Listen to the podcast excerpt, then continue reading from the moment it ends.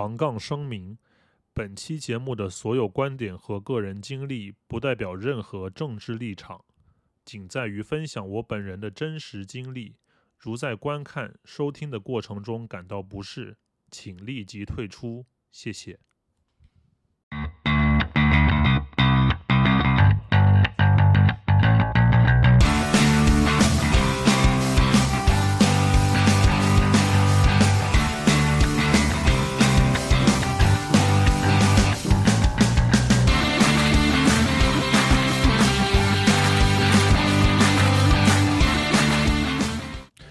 Hello，大家好，我是你们好朋友雷有和，没错，我又回来了。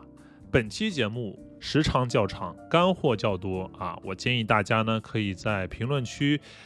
点击那个时间轴，跳到自己感兴趣的部分收听。其实这个视频去年四五月份就很想做了，呃，记得跟大家提过一嘴啊。我现在的身份呢是美国约翰霍普金斯大学皮沃迪音乐学院的一名研究生，然后在二零二零年，我是一共收获了三份的这个 offer，并且我的整个的留学的过程都是 DIY，也就是我自己动手啊，中介没有从中赚取一分钱，甚至是我的这个签证都是我自己。动手啊，没有中间商赚差价啊，所以我今天的视频呢，一是想跟大家分享一下我的这个心路历程，第二就是如这个标题所说的，如何在我们这个留学申请的过程当中，尽量的省钱。哦，对了，特别说明一下，本期节目的主要的对象呢是艺术留学或者是音乐留学，可能别的专业的留学能从这个视频里面借鉴一点东西，但可能不是那么的准确。留学的四大块，我把它简单的概括为：第一，语言；然后其次是作品集；然后是我们的文书以及资料。咱们先说语言好了，留学生要通过特定留学机构的这个语言测试，比如说美国一般是托福考试，然后英国一般是雅思啊啊等等等等的，呃，以保证他们能够在课堂上听得懂学校教授的知识，也保证他们在日常的生活中能进行简单的交流。其次呢，就是作品集，考官可以通过作品集来了解考生的专业水平是否达到他们要求的标准，以及考生的个人天赋是否符合他们的预期。OK，然后第三块呢是文书，文书就是英文里面的 essay，就是类似于小作文。别的国家我不太知道了，美国是会一般会指定一至两篇的文书啊，让你。谈一谈对于某些事物的看法，以此来了解你的表达能力跟逻辑思维能力。当然，还有非常重要的这个推荐信。我个人把推荐信也归于文书这一块。推荐信就是让一些行业的大佬，然后推荐推荐你，帮你说一些好话啊。最好是跟你合作过的人，并且在这个行业这个领域是呃有一定的影响力的，那是最好的。然后第四块资料呢，就是你的个人信息、家庭背景、教育背景等等等等这些能了解你个人的一些东西。我是二零一九年的三月份开始正式的备考，然后十一月份，呃，考托福录作品集，十二月份正式提交申请。在整个过程里面，我觉得最最最最煎熬的不是作品集，反而是第一关语言。我曾经跟上音的豪哥啊，我们一三级的这个学长啊，上一届美声金钟奖的得主胡思豪，我跟他聊过，他就说我们一致得出这个结论啊，托福如果你不花半条命下去，就是搞不定。托福我跟大家简单的介绍一下，一共分为四块。阅读、听力、口语、写作。然后当时我报课，我报的是一对一的课程，然后一共是十六节，但是我最后只上了十五节，就是我等于还有一节课我是没有去上的，但是我当时就通过了嘛。然后一对一课程呢，它是学费的单节价格，平均会比呃大课要贵上个一倍左右。但是它的好处是它的效率非常高，然后你可以根据你的私人情况去跟呃老师去私人定制。比如说，我觉得我这个地方比较欠缺，我希望多上一些这个地方的内容，然后。老师会在上课的过程中，根据你的情况来调整这个讲课的结构以及讲课的速度。比如说，他一个知识点，他会等你学会了啊，他再讲下一个。但是如果这个知识点你是会的，他就不会花太多的时间在上面。用这种高效率的方法，就可以节省非常非常多的时间，而且能在短时间内获得比较好的效果。但是很多人就会问了，哎，你不是要跟我们介绍什么省钱的办法吗？你在这跟这说啊什么这个单节课贵，好像显得你多有钱一样。不是的，朋友们，就是这个单节课贵，但是它整体下来的学费会比报大课便宜很多。你想想，报大课。怎么样也得经过三个这个阶段，第一个什么啊基础班，第二个什么中级班，第三个什么高级班，然后可能还有第四个啊考前冲刺班，就这四个班下来的这个整体的学费，一定会比这个像我那样子单节课贵很多很多，并且报大课最大的坏处，我觉得钱贵是其次，最大的坏处是什么？是它浪费时间。耗费你的时间，呃，我去听过呃一次大课，一个上午说四个小时啊，其实就讲了四个知识点，并且老师在讲的时候，可能这个知识点啊我听明白了，但是他只要有同学没明白，老师就会继续讲啊，可能讲到都差不多明白了，他才会继续往下讲。其实我觉得效率非常低，呃，并且在讲的过程中。老师会时不时的掺杂一些啊，他所谓的冷笑话来活跃课堂的氛围。然后当时我就想，我我花钱来，我时间很宝贵的，我花钱来听你的课，你在这儿跟我讲冷笑话。所以最后其实四个小时的课讲了四个知识点，还不是跟考试特别契合的那种，就是很干很干的干货，就是那种只是了解一下，让你了解一下这个考试的那种层次。然后还休息了半个小时，我是觉得就是效率非常低啊，浪费生命，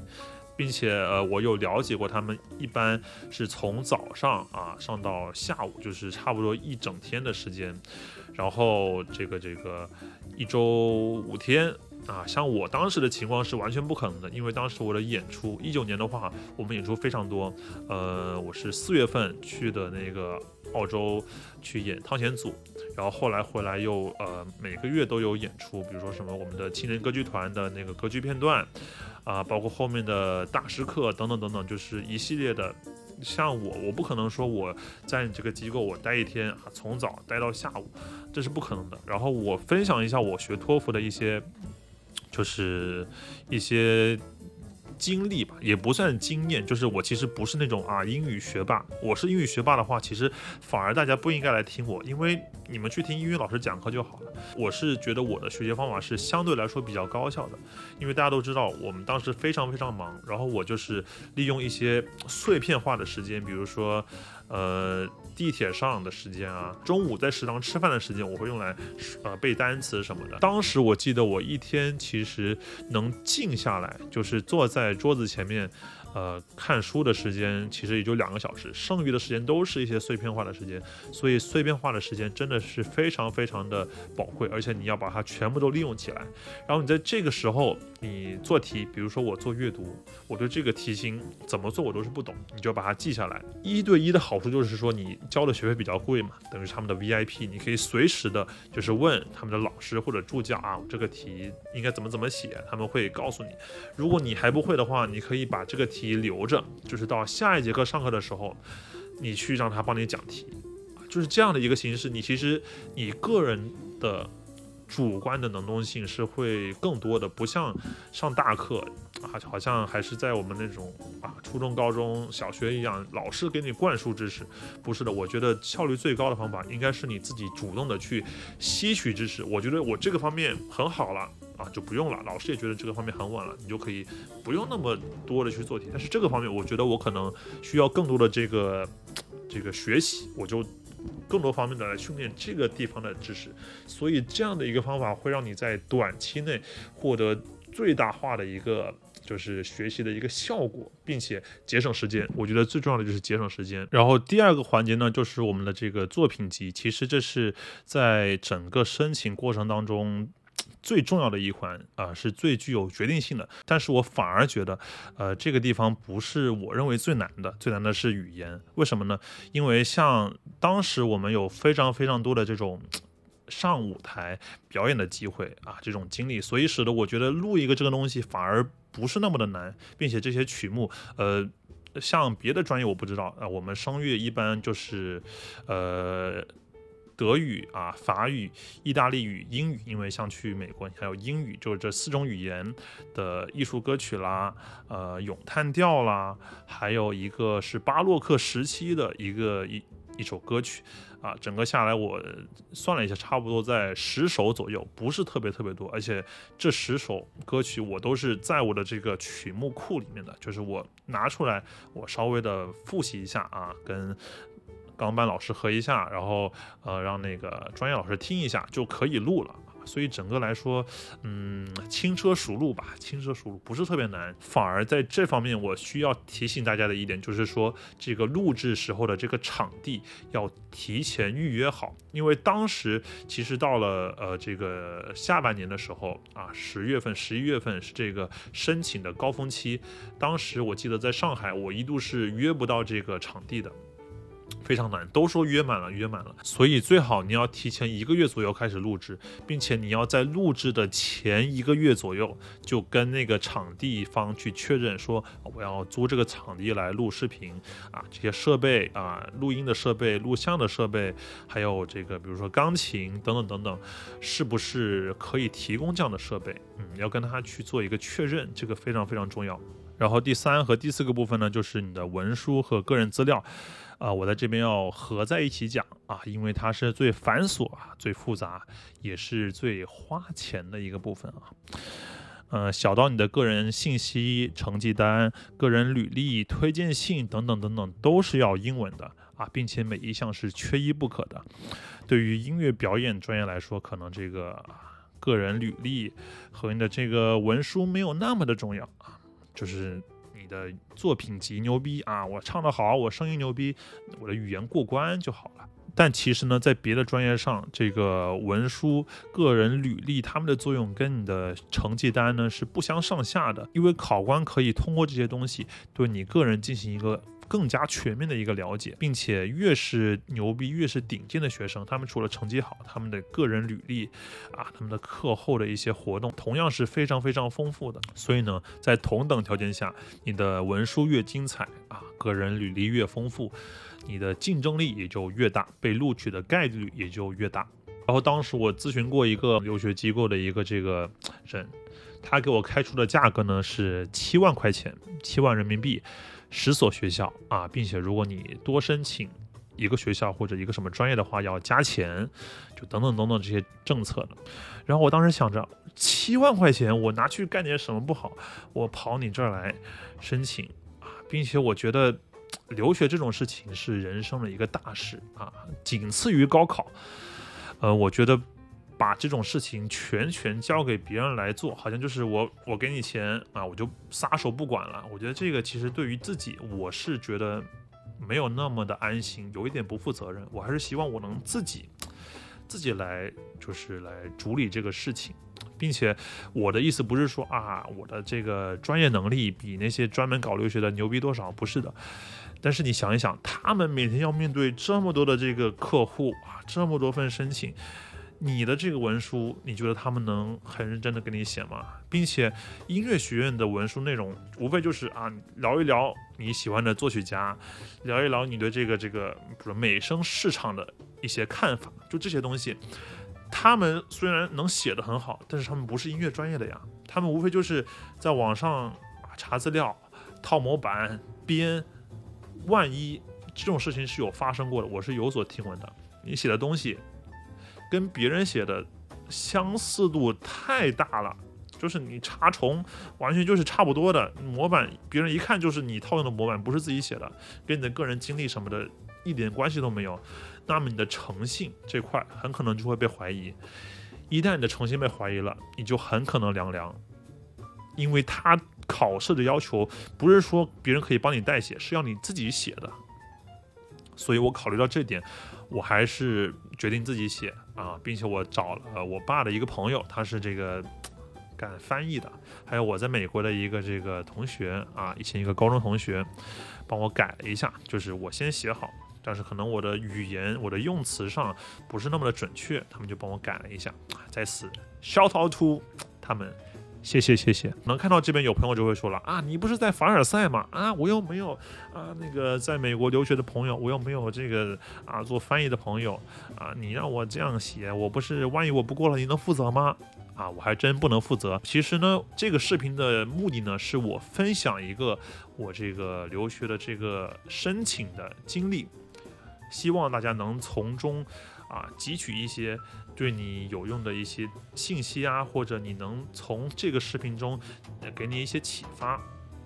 当然，呃，留学机构不是说不好，但他们起码是签合同的，可以给你保证一个该有的东西。而且很多留学机构其实是有那种包固协议的，就是你交了钱申请，你肯定是有学上的啊，不一定可能是这个学校有多好，但是肯定是你有书读，会给你这样一个保证。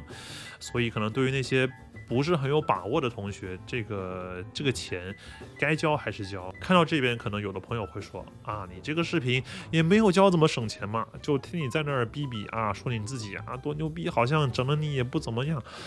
不是这样的，朋友们，其实这个留学的省钱，它不是跟网上购物一样，我这给你一个优惠券啊，你把这个优惠券。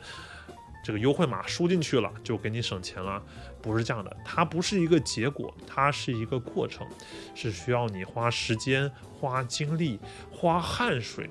才能去完成的一个事情。我们来捋一捋，假设说这个语言关，我十六节课还没学明白，我再报一个十六节课，或者我再报两个十六节课，我才学明白了。那这个钱是不是就更多了呢？或者你想想，写文书的时候，假如说我不是去自己弄，那我去找留学机构，那我这个钱是不是就花出去了呢？或者咱们再退一步说，假如这年我没考上，啊，我再来一年，这个钱是不是就更多了？你要这样去想，他不是说我我在这给你送钱，不是这样的，是。咱们听完这个我的经历啊，听完这个故事，有一些启发啊。通过这个启发，咱们提高这个效率。不过呢，我还是建议大家在选择留学机构的时候，一定要货比三家，并且不是说交了钱就万事大吉的。这个留学不翻车，最最重要的这个因素还是我们留学生本人，你要时时刻刻跟进你的这个申请的这个进度，要经常去网上查资料啊，跟身边的这个朋友进行一些信息的这个交流啊。留学的毕竟不是留学机构的老师啊，不是父母，是你本人啊。也欢迎大家给我的这个频道或者微博发私信，或者在这个评论区留言，呃，我一定知无不言，言无不尽。也欢迎大家在本期节目的评论区积极的参与这个节目的讨论啊。在研究生学历、留学生遍地都是的今天，我们还有必要出国留学，或者说我们还有必要继续读研究生吗？OK，今天的节目到这边就差不多结束了。最后还是要说一句：求赞、求关注、求转发，你们的肯定就是对节目最大的支持。OK，这边是有话聊，我们下期再见。